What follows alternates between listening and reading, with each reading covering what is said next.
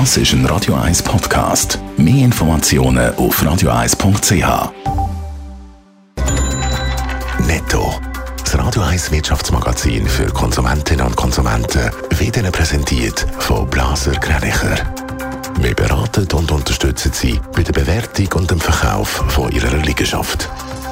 blasergreinicher.ch Dave Burkhardt.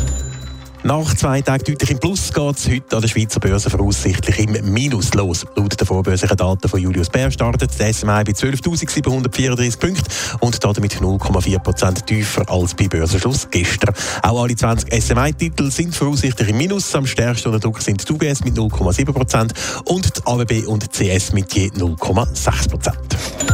Bis zu 50.000 Facebook-Userinnen und User in über 100 Ländern sind möglicherweise von Überwachungsfirmen ausspioniert worden. Der Facebook-Mutterkonzern Meta hat die Betroffenen informiert und 1500 verdächtige Accounts gelöscht. Die Überwachungsfirmen kommen aus Israel, Indien, Nordmazedonien und China.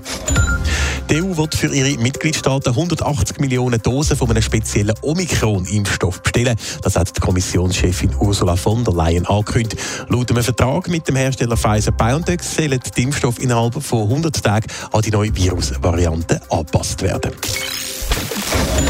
In der Schweiz ist neben den beiden mRNA-Impfstoffen von Moderna und Pfizer-BioNTech auch noch der Vektor-Impfstoff von Johnson Johnson zur Corona-Impfung zugelassen. Und dieser Impfstoff sorgt heute Morgen für Negativschlagzeilen, Dave Burkhardt.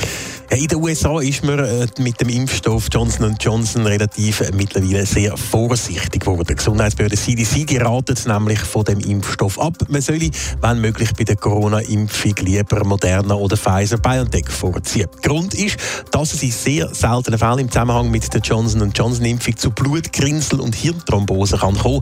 Darum sind die Impfungen mit dem Impfstoff schon im April einmal ausgesetzt worden. Nach weiteren Untersuchungen ist dann entschieden worden, dass der Impfstoff trotzdem wieder zugelassen wird, solange die Menschen informiert werden.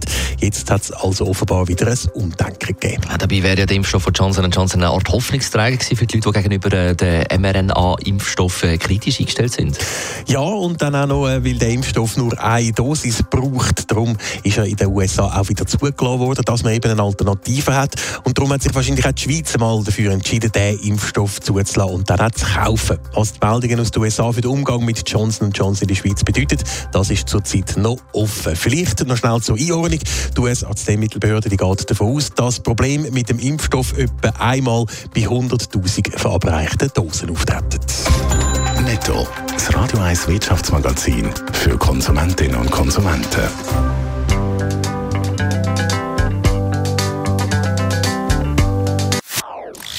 Das ist ein Radio 1 Podcast. Mehr Informationen auf radio1.ch.